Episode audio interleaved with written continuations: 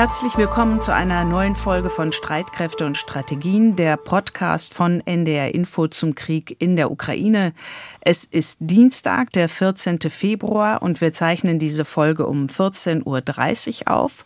Heute mit Kai Küstner in Berlin und Anna Engelke, ebenfalls in Berlin, sogar im selben Studio heute. In dieser Folge beschäftigen wir uns ausführlich mit zwei Themen. Einmal geht es um Finnland, das Land mit der 1300 Kilometer langen Grenze zu Russland, möchte ja gerne in die NATO. Bislang stellen sich allerdings die NATO-Mitglieder Türkei und Ungarn quer. Julia Weigelt hat für uns recherchiert, wie das Verteidigungskonzept von Finnland aussieht und was die NATO davon hätte, wenn Finnland Mitglied würde. Und außerdem sprechen wir ausführlich über die Lage des Kriegs in der Ukraine, darüber, inwieweit die russische Offensive begonnen hat und wie die ukrainischen Streitkräfte aufgestellt sind, personell, aber auch mit Waffen und Munition. Dazu sind wir mit dem Militärexperten Markus Reisner verbunden Oberst Markus Reisner vom Generalstab des österreichischen Bundesheeres und Kommandant der Garde. In diesem Jahr hat er bereits zum dritten Mal Zeit für uns und unseren Podcast. Zuletzt haben wir am 27. Januar miteinander gesprochen, also vor drei Wochen. Herr Reisner, herzlich willkommen. Herzlich willkommen, äh, liebe Grüße nach Berlin. Ja, wir erreichen Sie in Wien. Lassen Sie uns mit der Lage in der Ukraine anfangen. Wie ist es um den Stellungskrieg im Osten des Landes bestellt, vor allem rund um die ja seit Monaten hart umkämpfte Stadt Bachmut? Ja, man muss also feststellen, dass äh, Russland es wieder geschafft hat, äh, so wie im Sommer letzten Jahres der Ukraine einen Abnutzungskrieg aufzuzwingen. Die Ukraine hat sehr erfolgreich letztes Jahr tatsächlich am Beginn einen Abwehrfolg erzielt und ist dann in den Bewegungskrieg übergegangen. Das hat Russland unterbrochen mit diesem äh, Sommerangriff quasi auf Lysychansk und Severodonetsk. Und äh, jetzt ist es wieder so, dass wir im Sommer letzten Jahres wir eine Situation haben, wo Russland versucht, mit massivem Artillerieeinsatz die Ukraine in diesen Abnutzungskrieg tatsächlich zu zwingen und auch zu besiegen. Die Situation ist prekär. Warum? Denn äh, die Ukraine hat äh, nach wie vor die Herausforderung, dass sie Munitionsmangel hat. Das ist auch der Grund, warum im Westen versucht wird, Munition zusammenzukratzen und das in die Ukraine zu schicken, äh, um sich also quasi hier zu Wert setzen zu können. Und Russland kann natürlich auf große Mengen an Munitionssorten zurückgreifen aus der Zeit der Sowjetunion und die setzt es quasi ein. Wir sehen auch jetzt, dass entlang der Front es über kurz oder lang auch dazu kommt, dass Russland dort und da Durchbrüche erzielt und das ist auch die Situation in Bakhmut. Hier haben wir ganz klar im Norden und im Süden vorstoßende russische Teile, zum Teil auch von Wagner, aber auch andere Kräfte. Und es scheint so, als würde die Stadt tatsächlich, wenn sich also nicht etwas ändert an der Situation, möglicherweise bald fallen. Ist denn das, Herr Reisner, über Munition werden wir gleich noch sprechen, aber ist das bereits der Beginn dieser großen russischen Offensive, die wir da jetzt erleben, oder ist das so eine Art Versuchs- oder Voroffensive? Also Russland wird sich hüten, äh, anzukündigen, dass es diese Offensive gestartet hat. Wenn Russland ankündigt, dass es diese Offensive gestartet hat, entsteht natürlich dadurch ein automatischer Erfolgsdruck, denn Russland muss dann liefern und muss also zeigen, dass es diese Offensive tatsächlich auch erfolgreich, also das heißt Gelände in Besitz nehmen, durchführen kann. Das heißt, was sehen wir, wenn wir genau die Front betrachten? Wir sehen in den letzten 14 Tagen, 10 Tagen, dass Russland versucht, an verschiedenen Stellen der Front vor allem mit dem Einsatz von massivem Artilleriebeschuss und auch mit dem Einsatz von kleineren Kampfgruppen, Kompanie bis Bataillon, das sind also ca. 150 bis 2, 3, 400 Mann, Durchbrüche zu erzielen. Äh, es ist vor allem ein Sondieren. Man versucht also schwache Stellen im Verteidigungsdispositiv der Ukraine herauszufinden, um da möglicherweise dort ansetzen zu können. Die Ukraine hat es bis jetzt geschafft, diese vorbereiteten Maßnahmen äh, gut bekämpfen und abwehren zu können. Sie können sich vielleicht erinnern an die Situation bei Ukledar, wo eine größere russische Kampfgruppe abgewehrt worden ist, unter anderem dadurch, dass äh, die Ukrainer hier sehr intelligent Minen verlegt haben, in die die russischen Soldaten und ihre Panzer hineingefahren sind. Das heißt, Russland hütet sich davor, das quasi anzukündigen. Warum? Um eben diesen Propagandaerfolg des Westens und der Ukraine zu vermeiden. Wenn es zu einem Erfolg kommt, wird Russland sagen, das ist das Ergebnis einer Offensive. Wenn es zu keinem Erfolg kommt, dann werden sie sagen, es war gar nie unser Plan, diese Offensive zu starten, sondern wir wollten einfach diese Abnutzungskriegsführung, die wir jetzt anwenden, erhöhen, um quasi diese Demilitarisierung, so wie Sie es nennen, der ukrainischen Streitkräfte und der Ukraine weiter fortführen zu können. Soweit Sie das einschätzen können, Herr Reisner, in welchem Zustand sind denn die ukrainischen Streitkräfte? Ja, die ukrainischen Streitkräfte haben in den letzten Monaten immer wieder gezeigt, dass sie überraschen können und dass sie eigentlich Dinge, die Experten für nicht möglich gehalten haben, tatsächlich auch geschafft haben. Das ist zum Beispiel erstens auch die Menge von äh, Gerät, vor allem westlicher Produktion, das in das Land gebracht worden ist, das die Ukrainer gelernt haben zu bedienen und erfolgreich einzusetzen. Denken Sie an die komplexen Systeme wie weitreichende Artilleriesysteme und anderes. Das nächste, was natürlich der Fall ist, ist, dass die Ukraine sehr geschickt und taktisch auch sehr überlegt vorgegangen ist und tatsächlich auch Punktesiege erzielt hat. Also das war nicht nur der Abwehrerfolg am Beginn, das war auch dann schlussendlich der Druck, der den Rückzug von Kiew äh, möglich gemacht hat. Äh, es war aber auch die Offensive bei Kharkiv, die es auf den Grundsatz Überraschung und Täuschung basiert hat, oder auch die Situation bei Kherson im Wesentlichen. Der Punkt ist, dass es hier trotzdem natürlich wieder gilt, dass zwar die Ukrainer überraschen konnten und in der Bewegungskriegsführung gut aufgestellt waren, auch mit Unterstützung des Westens, vor allem also auch mit Unterstützung durch Aufklärungsdaten und durch Intelligence, also nachrichtendienstliche Unterstützung. Aber Russland es immer wieder schafft, den Ukrainern diesen Abnützungskrieg aufzuzwingen, entlang einer starren Frontlinie, wo die Soldaten in die Schützengräben gezwungen sind und die Russen das ausspielen können, was sie haben, und das ist dieser massive Artillerieeinsatz, den sie anwenden. Und die Ukraine ist jetzt dazu verdammt, so lange diesen massiven Artilleriefeuer ausgesetzt zu sein, bis sie wieder selber in die Offensive gehen kann. Denn nur wenn sie in die Offensive gehen kann, also wenn sie wieder ein Momentum aufnehmen kann, kann sie die Russen wieder zurückdrängen. Und darum ist es so wichtig zu verstehen, dass diese Waffenlieferungen dazu notwendig sind, genau dieses Momentum äh, auslösen zu können.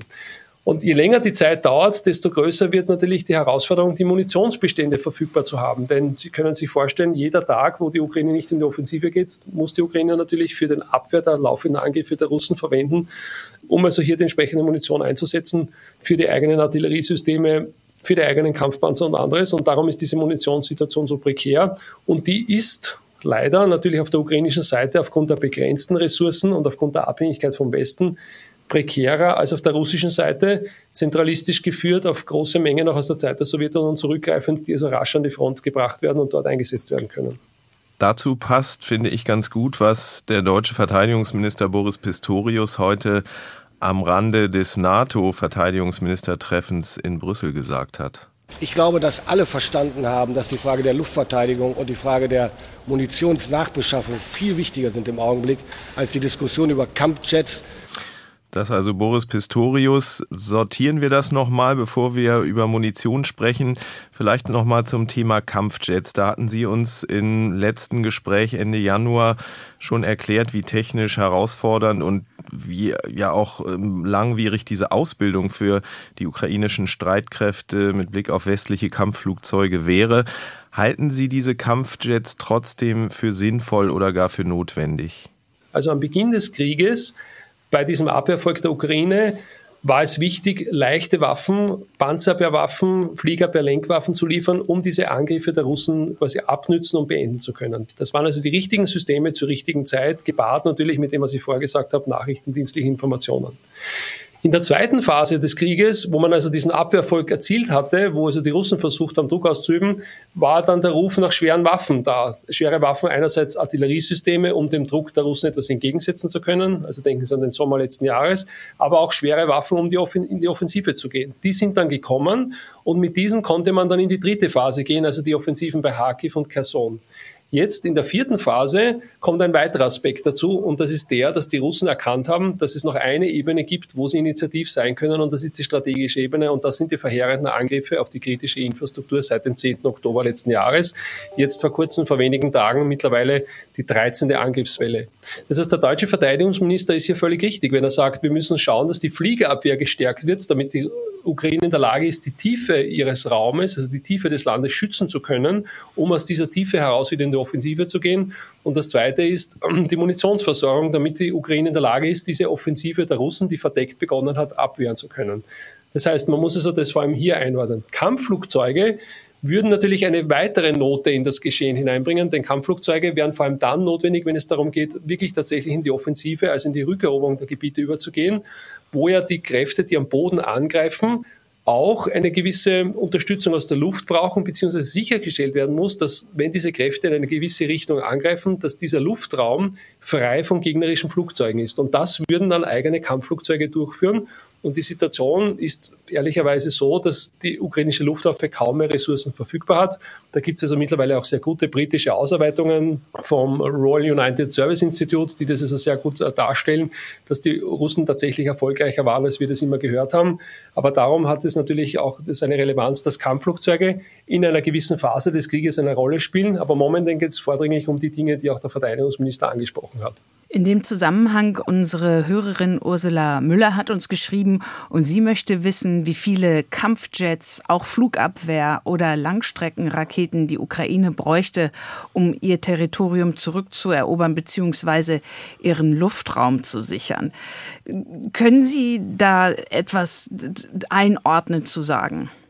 Um das ein bisschen in Zahlen fassen zu können. Ja, wenn Sie jetzt sagen, Sie brauchen etwas, damit die Ukraine in der Lage ist, einmal zu beginnen, quasi den hinteren Raum, also die Tiefe des Landes zu schützen, dann äh, würde ich sagen, beginnen wir bei den großen Systemen, bei diesen Patriot-Systemen.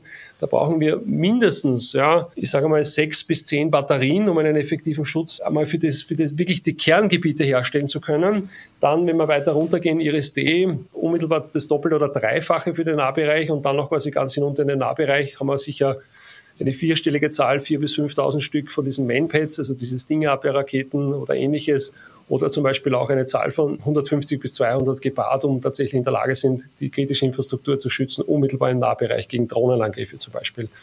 Und das sind natürlich sehr große Zahlen, die zu liefern im Moment unrealistisch scheint, aber man muss irgendwo beginnen. Und das ist der Fall. Und hier beginnt man äh, tatsächlich zu liefern und Sie sehen das ja am Beispiel vom Gepard, dass dieser auch gerade im urbanen Raum sehr erfolgreich gegen zum Beispiel diese Drohnen eingesetzt wird, zum Teil mit Abschussraten, die also fast an die 100 Prozent sind. Kommen wir mal auf das Thema Munition zu sprechen und äh, kommen nochmal zurück auf den deutschen Verteidigungsminister Pistorius. Der hat jetzt angekündigt, dass Deutschland wieder in die Produktion von Munition für diesen Flugabwehrpanzer Gepard einsteigen wird. Die Verträge seien unterschrieben. Sie hatten das Wort prekär benutzt für den Zustand der Ukraine, was die Munition angeht. Wie wichtig ist Munitionsnachschub für das Land? Enorm wichtig, enorm wichtig. Warum? Weil die Munition natürlich entscheidet, ob sie in einem Abnützungskrieg, in einem äh, Krieg, wo es quasi um Ressourcen geht, diesen Krieg führen können oder nicht. Ja. Auch hier gibt es genug Beispiele, aus vergangenen Kriegen, vor allem aus dem Ersten Weltkrieg, wo vor allem der Munitionseinsatz auch bestimmend war, um, um zu versuchen, quasi den Stellungskrieg zu überwinden. Äh, wir haben die Situation, dass äh, die Munitionsproduktion in Europa massiv zurückgefahren ist. Warum? Weil nach Ende des Kalten Krieges, äh, post 89, post beginnenden 90er, hat man angenommen, dass diese großen Konflikte so nicht mehr stattfinden werden. Das heißt, viele haben gesagt, es macht überhaupt keinen Sinn, eine teure Bevorratung weiter aufrechtzuerhalten. Ne? Und man hat sukzessive begonnen, das zu reduzieren. Es gab dann zwar natürlich nach 2001 die Kämpfe und die Kriege in Afghanistan und im Irak mit gewissen Munitionssorten, die man dort eingesetzt hat, aber es war bei weitem nicht so wie die Bevorratung in den 70er, 80er oder 90er Jahren. Sie wissen selbst, die Bundeswehr hat also hier aus heutiger Sicht unglaubliche Mengen vorgehalten für einen möglichen Konflikt. Und die Munitionsproduktion ist natürlich massiv zurückgegangen. Es sind also nur einige Konzerne übrig geblieben und die haben dann das geliefert, was einfach der Bedarf war, den die Armeen gebraucht haben. Und der war so überschaubar. Sie, Sie haben jetzt ja immer wieder Nachrichtensplitter und vor kurzem der Umstand, britische Armee kann maximal fünf Tage durchhalten in der Intensität, so wie in der Ukraine stattgefunden hat. Oder auch, äh, man verweist immer wieder auf, auf Deutschland. Nehmen Sie nur ein Beispiel. Durchschnittliche Staaten haben, was die Artilleriemunition betrifft, ähm, nehmen wir zum Beispiel diese berühmten 155 mm, das NATO-Kaliber, vielleicht 10.000, 15.000 Stück auf Lager. Das ist das, was im Sommer von alleine schon der ukrainischen Seite an einem Tag verschossen worden ist. Da rede ich noch gar nicht von der russischen, die bis zu 60.000, 80.000 Granaten am Tag verschossen hat. Ja das, nur um Ihnen quasi eine Vorstellung zu geben, welche Mengen das sind. Ja. Und auch hier hat der NATO-Generalsekretär völlig richtig gesagt, da muss es etwas passieren. Die Rüstungsbetriebe müssen hier arbeiten. Man hat auch gehört jetzt in Deutschland, auch vom Verteidigungsminister, der klare Auftrag an die Rüstungsindustrie, hier die Produktionen zu erhöhen. Die Rüstungsindustrie hat das in den letzten Wochen und Monaten auch immer wieder eingefordert, wollte aber natürlich Garantien haben. Sie wollten hören, dass man sagt, okay, wir haben eine Abnahmegarantie von so und so viel Granaten in einem gewissen Zeitpunkt. Erst dann haben Sie berechtigterweise natürlich gesagt, äh, sind wir bereit zu produzieren. Das scheint jetzt der Fall zu sein. Die Herausforderung, die sich natürlich ergibt, ist jetzt, die Produktionsanlagen müssen erweitert werden. Das dauert auch wieder eine Zeit, um diese Produktion zu erfüllen. Aber der Punkt ist, man braucht diese Munition, sonst kann die Ukraine den Krieg nicht weiterführen. Und Sie dürfen nicht vergessen, momentan aus russischer Sicht läuft es wieder für die Russen. Und wenn die Russen natürlich mitbekommen, dass die Munition dem Westen ausgeht, dann werden sie sich nur rückversichern, dass sie einfach nur warten müssen, bis einfach auch die restliche Munition verbraucht ist und dann können sie sich das holen, was aus ihrer Sicht ihnen zusteht, nämlich äh, einerseits quasi den, mindestens den Osten der Ukraine und wenn nicht sogar die ganze Zerstörung dieses Staates. Und wenn also dieser Nachschub aufhört, dann kann die Ukraine diesen Krieg nicht mehr weiterführen und hört der Staat zu existieren aus. Das ist die Konsequenz, die sich leider heraus ergibt und die man mit aller Härte ansprechen muss. Sie haben den Faktor Zeit angesprochen. An diesem Montag hat die Ausbildung der ukrainischen Soldaten in der Panzerschule im niedersächsischen Munster begonnen, hier in Deutschland. Und bis Ende März soll die Ausbildung dauern. Und dann sollen auch erste Kampfpanzer westlicher Bauart an die Ukraine geliefert werden. Das ist jetzt alles noch etwas hin. Sehen Sie, dass die ukrainischen Streitkräfte versuchen, auf Zeit zu spielen, um quasi die russische noch nicht so genannte Offensive hinzuhalten? Natürlich, natürlich. Die Russen äh, haben jetzt genau das Dilemma, das sie wieder am Beginn des Krieges hatten. Sie müssen jetzt in den Angriff übergehen. Der Angreifer hat immer den Nachteil gegenüber dem Verteidiger, dass er einfach mit einem höheren Aufwand an Ressourcen agieren muss. Es gibt im Militär diesen Vergleich 3 zu 1, also ein Verteidiger, um den besiegen zu können, braucht man das Dreifache beim Angreifer. Im urbanen Raum geht es sogar bis zu 1 zu 8 quasi. Also um einen Soldaten aus einem herauszubekommen, braucht man acht eigene Soldaten, die angreifen. Und der Verteidiger ist immer begünstigt äh, im Sinne quasi einer Ressourcenmangelsituation, weil er diese Ressourcen auch durch Verstärkung des Geländes und anderes wettmachen kann. Und hier ist es so, dass quasi durchaus die Ukraine als Verteidiger jetzt auf Zeit setzen kann, bis Ressourcen da sind und nach einer Abnutzung der Russen sie möglicherweise selbst in die Offensive gehen können. Wie groß ist denn Ihre Sorge, dass die Schützen und Kampfpanzer aus dem Westen zu spät kommen für die Ukraine?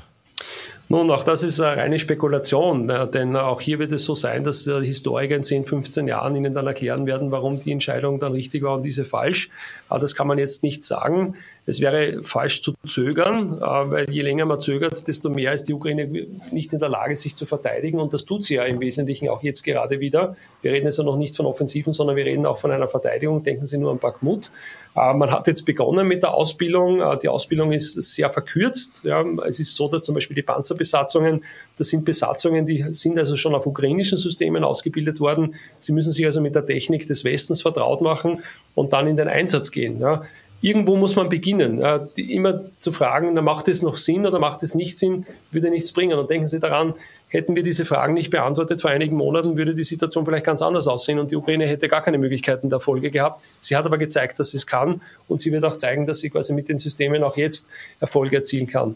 Die Frage ist, ob es kriegsentscheidend ist, das äh, werden wir erst in den nächsten Monaten sehen. Sie haben mal in einem Interview gesagt, das, was der Westen liefert, sei zum Sterben zu viel, aber zum Siegen zu wenig. Sehen Sie das weiterhin so? Ja, das sehe ich weiterhin so. Und zwar begründe ich das wie folgt. Wenn Sie sich äh, einige Fragen stellen, die man im Laufe des Krieges jetzt quasi schon ganz klar auch stellen kann und die sich herauskristallisieren, dann bekommen Sie einen Eindruck dafür, wie mögliche Strategien äh, von äh, beiden Seiten aussehen. Also wir hatten im Sommer letzten Jahres äh, den Erfolg dieses HIMARS-Systems, dieses Mehrfachraketenwerfers. Da wurden also 20 Stück geliefert, die sehr erfolgreich die russische Logistik, vor allem die Munitionsdepots, angegriffen haben. Sie waren erfolgreich, aber sie waren nicht durchschlagend erfolgreich. Ja. Die Ukrainer haben gefordert 50 bis 100 Stück, die Amerikaner haben 20 geliefert. Stellen Sie sich die Frage, warum nur 20 und nicht 50 oder 100? Zweite Frage, weitreichende Boden-Boden-Raketen, diese berühmten äh, Atacams, die immer wieder genannt werden. Auch die wurden bis jetzt nicht geliefert. Der HIMARS konnte etwa 70 Kilometer schießen. Jetzt in Rammstein wurde ein System äh, vereinbart, das möglicherweise 160 Kilometer schießen kann, aber immer noch nicht diese 300 Kilometer Systeme. Also warum auch hier diese Lieferung nicht? Dann Kampfflugzeuge, ein immer noch umstrittenes Thema. Präsident Biden selbst stand hier vor kurzem auf der Bremse. Es gibt zwar den einen oder anderen europäischen Staat, der sagt, wir würden liefern, aber auch das ist ein, ein, Thema, das umstritten ist. Der deutsche Verteidigungsminister hat gesagt, dieses Thema kommt ihm jetzt quasi nicht mehr auf den Tisch. Ja. Dann denken Sie an diese weitreichenden Angriffe in die Tiefe des Landes, diese Marschflugkörper ballistischen Raketen die fliegen alle mit äh, GPS-Koordinaten, mit russischen GPS-Koordinaten. Warum äh, werden diese, Sat diese Satellitennavigation nicht gestört oder sogar zerstört? Da würde keine dieser Raketen mehr treffen. Und die letzte Frage, die auch ein bisschen ein Indiz dafür ist, ist der Abzug der russischen Truppen bei Kherson, den ich ja bezeichnet habe im Vergleich auch mit Dünkirchen. Denn diese Kräfte konnte Russland dann einsetzen, um sich zu konsolidieren. Stellen Sie sich vor, diese 30.000 Mann wären in Gefangenschaft geraten oder nicht, dann wäre es eine ganz andere Situation gewesen. Aber es war nicht der Fall. So, und wenn wir uns diese fünf Fragen stellen, dann fragt man sich, na gut, aber warum gibt man dann den Ukrainern nicht das, damit sie diesen durchschlagenden Erfolg erzielen können? Und ich denke, der Hintergrund ist der, dass die Amerikaner, die also hier bestimmend sind, vermeiden wollen, dass Russland in die Enge getrieben wird. Warum? Wenn Russland in der Enge ist, in der Ecke quasi, dann kann es sein, dass es irrationale Handlungen setzt. Und irrationale Handlungen wäre möglicherweise der Einsatz von Atomwaffen. Man sagt uns natürlich, dass das nicht der Fall sein wird, aber es ist doch the big elephant in the room, wie man sagen kann. Wenn man nicht weiß, kann man es ausschließen oder nicht. Und die Indizien dafür sind eben die, dass Amerika versucht, ähm, und sie sind dominant in dem, was die Lieferungen betrifft äh, an die Ukraine, immer wenn eine asymmetrische Situation entsteht, also wenn die Russen quasi Erfolge haben, also eine, eine quasi Schieflage entsteht, diese Schieflage wieder gerade zu ziehen, also wieder eine symmetrische Situation zu schaffen. Sie handeln dabei aber nicht überschießend. Das heißt, man handelt nur so, dass die Ukrainer das bekommen, um aus dieser Schieflage wieder herauszubekommen, aber nicht um einen durchschlagenden Erfolg zu erzielen, damit eben, wie gesagt, die Russen nicht in die Enge getrieben werden. Es gibt sogar einen Begriff dafür im englischsprachigen, Boiling the Frog, also den Frosch zu kochen, ohne dass der Frosch es eigentlich merkt im Wesentlichen. Das Dilemma daran ist, dass Russland glaubt, es kann die Ukraine zu Tode würgen, während der Westen und hier die USA glaubt, es kann Russland so lange würgen, bevor quasi die Ukraine zu Tode kommt, dass es den Russen, äh, bei den Russen der Fall ist, dass die Luft ausgeht. Ja. Und das kann natürlich keiner voraussagen, wann das der Fall ist. Und das Dilemma daran ist, dass das bedeutet, dass dieser Krieg sich einfach in die Länge zieht und es zu keiner raschen Entscheidung kommt. Und das ist uh, das Fatale daran, denn es würde bedeuten, wenn wir das in dieser Konsequenz durchdenken, dass dieser Krieg noch länger dauern wird und dass noch immer oder weitere Zehntausende Menschen sterben werden. Es gibt, ähm, um langsam zum Schluss zu kommen, immer wieder Stimmen in Deutschland, die fordern Verhandlungen zwischen Russland und der Ukraine statt weiterer Waffenlieferungen. Es gibt ähm, aktuell diesen berühmten Aufruf von Sarah Wagenknecht und Alice Schwarzer, der für heftige Diskussionen und Debatten hier sorgt. Wie schauen Sie auf solche Forderungen? Und das ist vor allem natürlich eine politische Frage. Ja. Ich kann Ihnen aus militärischer Sicht eine Antwort darauf geben. Und aus militärischer Sicht ist die Antwort die, dass die Ukraine ihr Land verteidigt auf ihrem eigenen Territorium und versucht mühsam quasi das Territorium wieder zurückzuerobern, um den Urzustand herzustellen, der völkerrechtlich einwandfrei ist, nämlich quasi die Ukraine in ihrem Staatsgebiet. Wenn der Westen beginnt, die Ukraine nicht mehr zu unterstützen, dann kann die Ukraine diesen Krieg nicht mehr weiterführen und verliert ihn auf ihrem eigenen Territorium unter Verlust von äh, gewaltigen Gebieten, unter Verlust auch von Gebieten, die für die wirtschaftliche Entwicklung und das Fortbest der Fortbestand des Landes enorm wichtig sind. Auf der anderen Seite hat Russland diese Herausforderungen nicht. Russland kämpft nicht auf seinem Staatsgebiet. Es gibt zwar hier und da Angriffe der ukrainischen Seite auf russisches Gebiet, aber es kämpft nicht auf seinem Staatsgebiet. Es kämpft auf dem Territorium der Ukraine. Es hat auch alle Ressourcen, noch verfügbar. Sie brauchen sich nur eine Satellitenaufnahme von beiden Ländern anschauen. Sie sehen die Ukraine, die fast schwarz ist, Stichwort Angriff auf die kritische Infrastruktur, während in Moskau und St. Petersburg die Straßen hell erleuchtet sind. Ja. Das heißt, wenn die Ukraine aufhört, dann hört sie als Staat zu existieren auf. Das muss uns in aller Konsequenz bewusst sein, äh, zumindest was die Ukraine betrifft, so wie wir sie kennen, möglicherweise mit einem Rumpfstaat im Westen. Wenn Russland diesen Krieg einstellt, dann ändert sich für Russland in der Situation gar nichts. Ja möglicherweise geopolitische Überlegungen, die dann eine Rolle spielen. Aber das muss also schon ganz klar gesagt werden, ähm, dass also hier nicht das Missverhältnis entsteht zwischen der einen und der anderen Seite. Und Friedensaufrufe, die dazu dienen, quasi den Ukrainern die Ressourcen zu entziehen, einen Verteidigungskrieg zu führen, können natürlich auch in eine Sackgasse führen. Das muss man ganz klar auch ansprechen. Bald jährt sich der Angriff der russischen Streitkräfte auf die Ukraine zum ersten Mal. Zeichnet sich für Sie ein Weg ab, raus aus diesem Krieg? Im Moment nicht. Und das ist das Fatale bei Abnutzungskriegen. Sie werden so lange weitergeführt, bis entweder einer Seite die Ressourcen ausgehen, eine Seite in die Kapitulation gezwungen wird oder eine Seite das Problem hat, dass die Bevölkerungen nicht mehr bereit sind, diesen Krieg weiter durch und mitzutragen. Und auch hier gibt es historisch eine Menge von Beispielen, gerade aus der Zeit des Ersten Weltkrieges oder auch aus anderen Situationen, wo man das erkennen kann. Nehmen Sie auch den Zweiten Weltkrieg.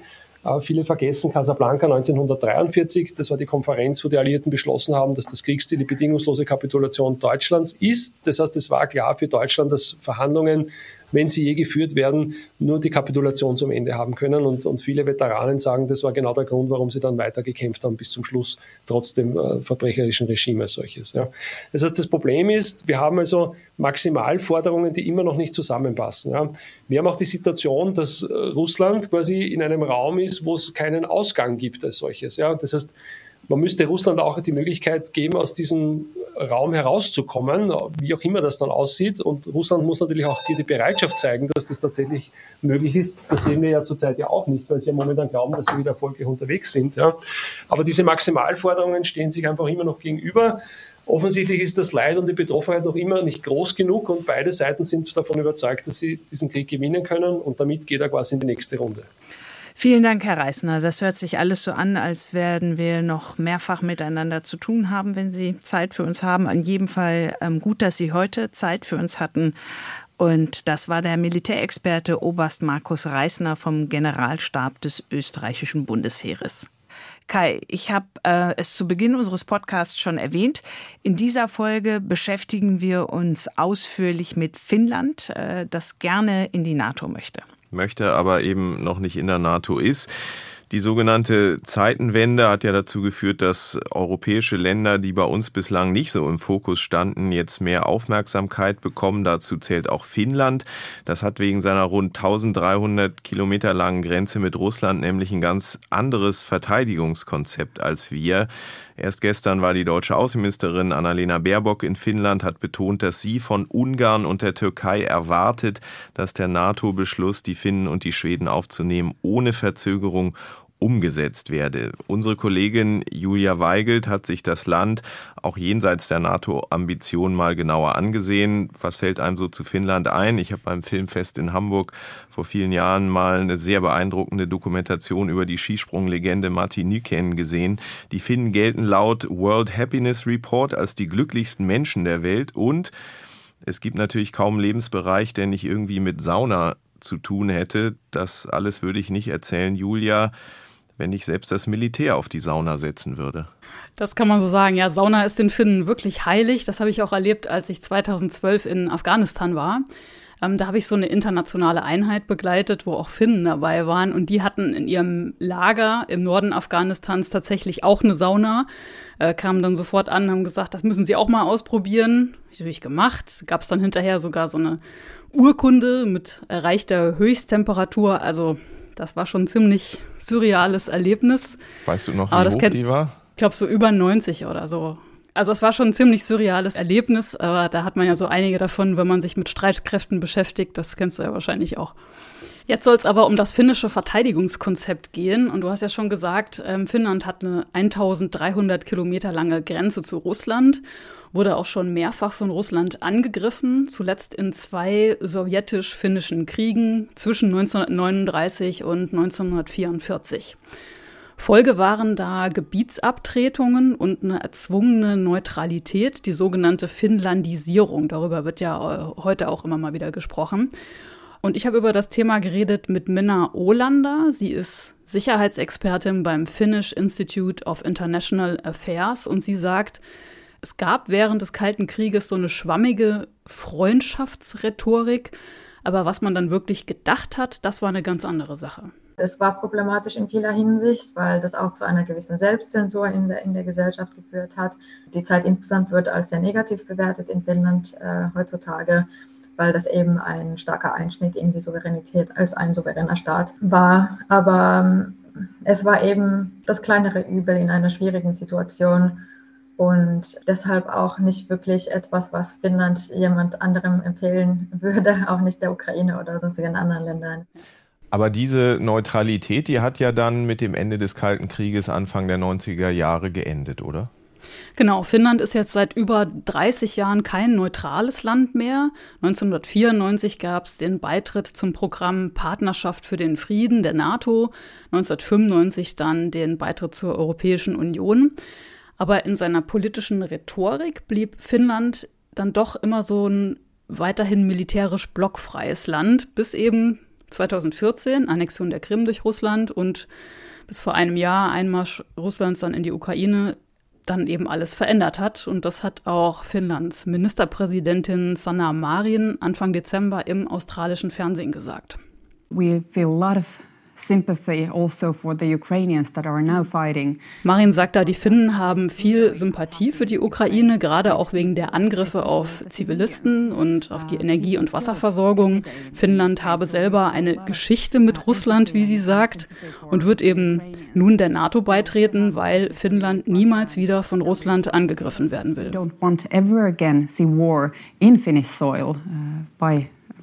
Zu diesem NATO-Beitritt kommen wir gleich nochmal. Lass uns erstmal noch kurz einen Blick auf Finnlands Streitkräfte werfen. Die gelten ja als hochprofessionell.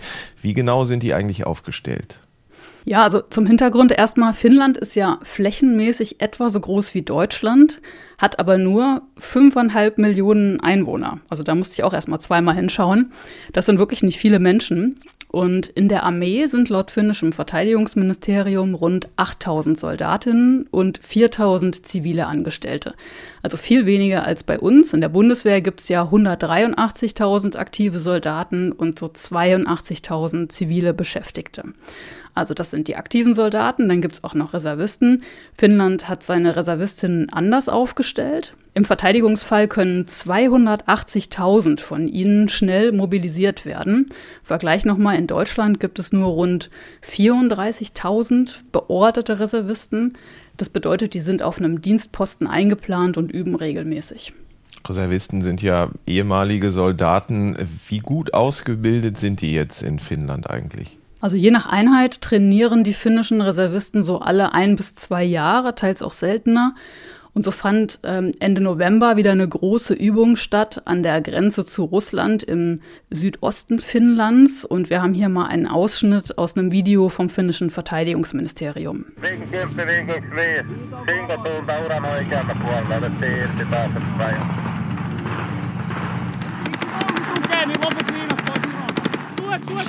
Also wir hören da, wie Panzer durch verschneites Gelände fahren, Hubschrauber fliegen, Soldaten in weißen Schneetarnanzügen stapfen da durch den Schnee, Sprengladungen explodieren auf Straßen. Verwundete werden durch den verschneiten Wald gezogen. In dieser Übung haben 8000 Männer und Frauen teilgenommen, darunter auch 4800 Wehrpflichtige und 2000 Reservisten. Aber man fragt sich ja so ein bisschen, wie Finnland das eigentlich schafft, so viele gut ausgebildete Reservisten eigentlich zu haben. Deutschland versucht die Zahl ja auch aufzustocken, aber so richtig klappt das hier ja nicht. Ja, das liegt auch daran, dass es in Deutschland so eine doppelte Freiwilligkeit gibt. Also einerseits müssen Reservisten erstmal freiwillig zu Übungen kommen und zum anderen müssen die Arbeitgeber dem dann auch noch zustimmen. Und in Finnland ist es so, dass diese Wiederholungsübungen verpflichtend sind und man darf auch wegen äh, der Teilnahme nicht gekündigt werden. Also ein großer struktureller Unterschied zu Deutschland. Also ein ganz anderer Blick auf die Reservisten als bei mhm. uns. Und es gibt auch noch die Wehrpflicht in Finnland. Die ist ja bei uns ähm, seit 2011 ausgesetzt. Genau, äh, das ist so. 80 Prozent der Männer machen in Finnland Wehrdienst. 22.000 Wehrpflichtige werden da jährlich ausgebildet. Und das dauert da zwischen sechs Monaten äh, und einem Jahr. Es gibt auch noch 1000 Frauen, die freiwillig Wehrdienst leisten und auch so eine Debatte, ob die Wehrpflicht auch für Frauen gelten sollte. Das war der Blick auf die militärische Seite, Julia, aber Verteidigung wird ja auch im zivilen Bereich in Finnland ganz anders angegangen als bei uns, richtig? Genau, da gibt es den Ansatz Comprehensive Security, also so einen umfassenden Sicherheitsbegriff. Das bedeutet, dass da nicht nur die Regierung für Sicherheit verantwortlich ist, sondern auch Behörden, Unternehmer und Kommunen und auch Universitäten. Das scheint auch was damit zu tun zu haben, dass da einfach die Bedrohungswahrnehmung so anders ist. Da ist der Druck wohl einfach höher, dass Verteidigung auch wirklich funktionieren muss. Was dann auch Auswirkungen auf den Zivilschutz hat. Ja, hat es. Also Stichwort Bunker. Allein in der Hauptstadt Helsinki gibt es mehr als 5000 Luftschutzbunker. Es gibt sogar ein unterirdisches Schwimmbad, Museum, Geschäfte, Restaurants, in geschätzten zwei Wochen Vorrat an Lebensmitteln. Und diese Vorratshaltung hat Finnland zum Beispiel schon 2020 geholfen beim Ausbruch der Corona-Pandemie. Die konnten da nämlich äh, auf ein großen Vorrat an Schutzmasken zurückgreifen. Andernorts sind die ja ausgegangen. Jetzt ist ja Verteidigung auch immer eine Geldfrage. Wie hat sich das finnische Verteidigungsbudget entwickelt? Also auch die Finnen hatten so eine, ich nenne es mal, Phase der Hoffnung nach dem Ende des Kalten Krieges, haben weniger ausgegeben.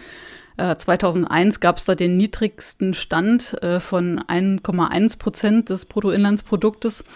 Die Sicherheitsexpertin Minna Olander vom Finnish Institute of International Affairs sagt dazu. Auch in Finnland gab es diesen Moment, wo man gedacht hat, vielleicht kann ja Frieden wirklich dann auch mit Russland gehen und nicht gegen Russland. Aber es war deutlich auch natürlich zu sehen, ab 2014 wurde wieder dringlicher, noch mehr in die Verteidigung zu investieren. Finnland hat dann auch ab da schon angefangen, sich äh, auf einen potenziellen NATO-Beitritt vorzubereiten. Jetzt wurden dann natürlich auch viele größere Beschaffungsbeschlüsse getroffen. Vor einem Jahr im Dezember 21 da hat die Regierung sich dann äh, am Ende eines längeren Prozesses für diese amerikanischen F-35-Kampfflugzeuge entschieden und Finnland erhält davon 64 Stück, was einiges ist. Das kann man so sagen. Deutschland kauft ja denselben Jet, aber nur rund halb so viele. Und dieses Jahr steigt in Finnland deswegen das Verteidigungsbudget auch auf über 2 Prozent an. Und das äh, kommentierte der finnische Heereskommandeur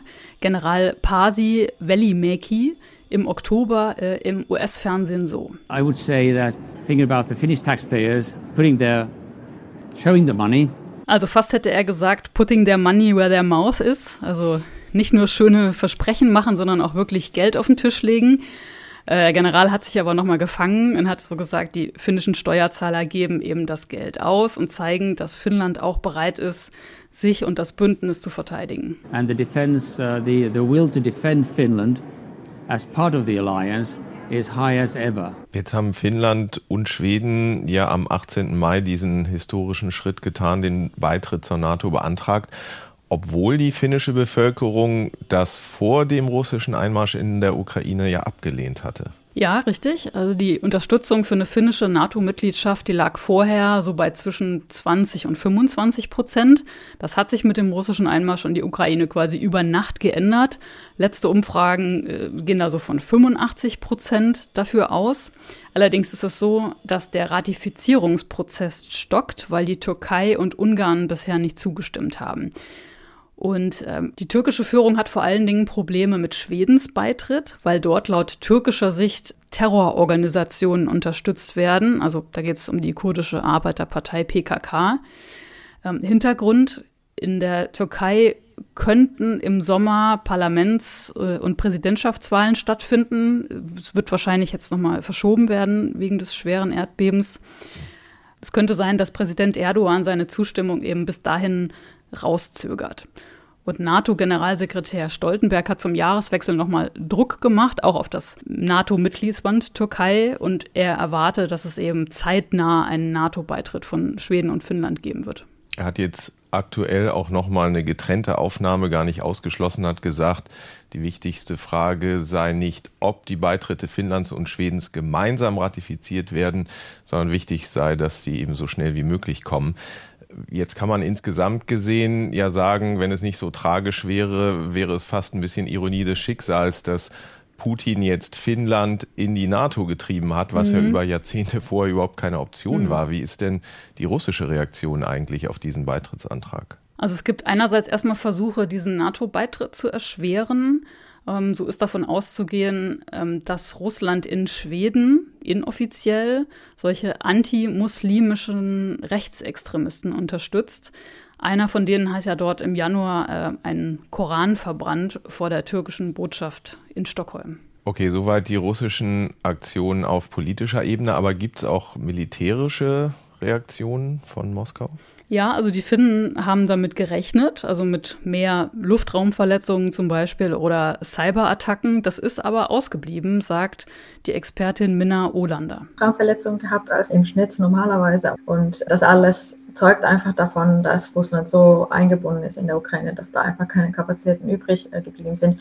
Interessanterweise sind auch die meisten Militärbasen an der finnischen Grenze leergeräumt worden, sowohl von, von Personal als auch Gerät weil das alles in der Ukraine benötigt wird. Also insofern, die Finnen sind den Ukrainern sehr dankbar für diese Verteidigung, die die Ukrainer leisten. Also das ist auf eine makabre Art und Weise, also man sieht es hier sehr konkret, wie die Ukrainer auch für uns kämpfen. Wir kommen zum Schluss. Finnland ist ja jetzt nur bedingt mit Deutschland zu vergleichen, aber gibt es aus deiner Sicht trotzdem irgendwas, was die Bundesrepublik aus Finnland übernehmen könnte? Also da empfiehlt die Sicherheitsexpertin Olander, die gesamtgesellschaftliche Einstellung zu Verteidigung zu stärken.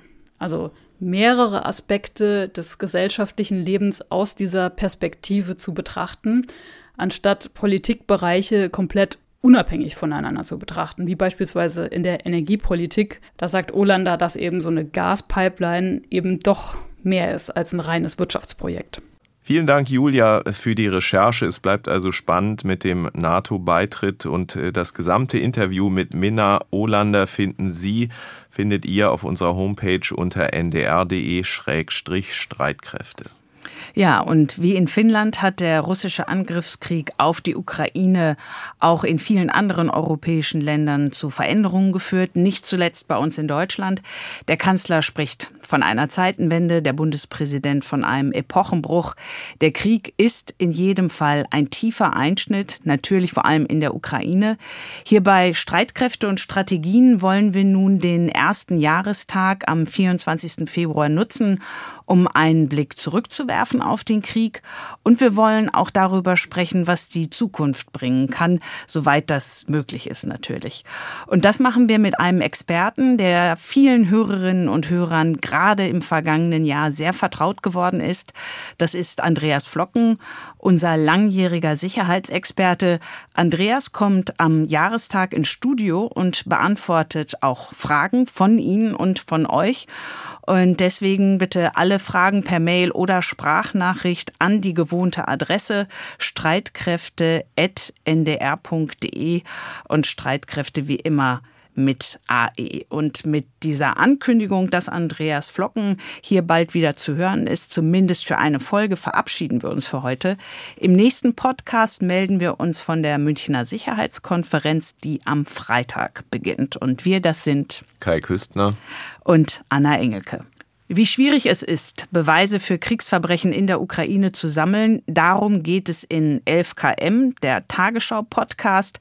Da erfahrt ihr dann zum Beispiel, wie akribisch die Ermittler die Geschichte eines bombardierten Hauses verfolgen. Es gibt dann diese Satellitenaufnahmen, das ist der nächste Punkt, wo man schauen will, okay, passt das zu dem, was wir sozusagen vor Ort erzählt bekommen haben? Die detailgenaue Auflösung zeigt, am 20. März das Gebäude ist zerstört. Mhm. dann gibt es aber ein Problem, denn das ist Pech einfach für die Ermittler in diesem Fall. Alles, was vor dem 11. März gewesen ist, in den ersten ein bis zwei Wochen des Krieges in der Ukraine, der am 24. Februar angefangen hat, der fällt mit einem Wetterphänomen zusammen, was man ganz einfach so bezeichnen kann. Es war total bewölkt. 11 km der Tagesschau-Podcast. Den gibt es von Montag bis Freitag in der ARD Audiothek. Die Folge zur Ukraine haben wir euch in den Show Notes verlinkt.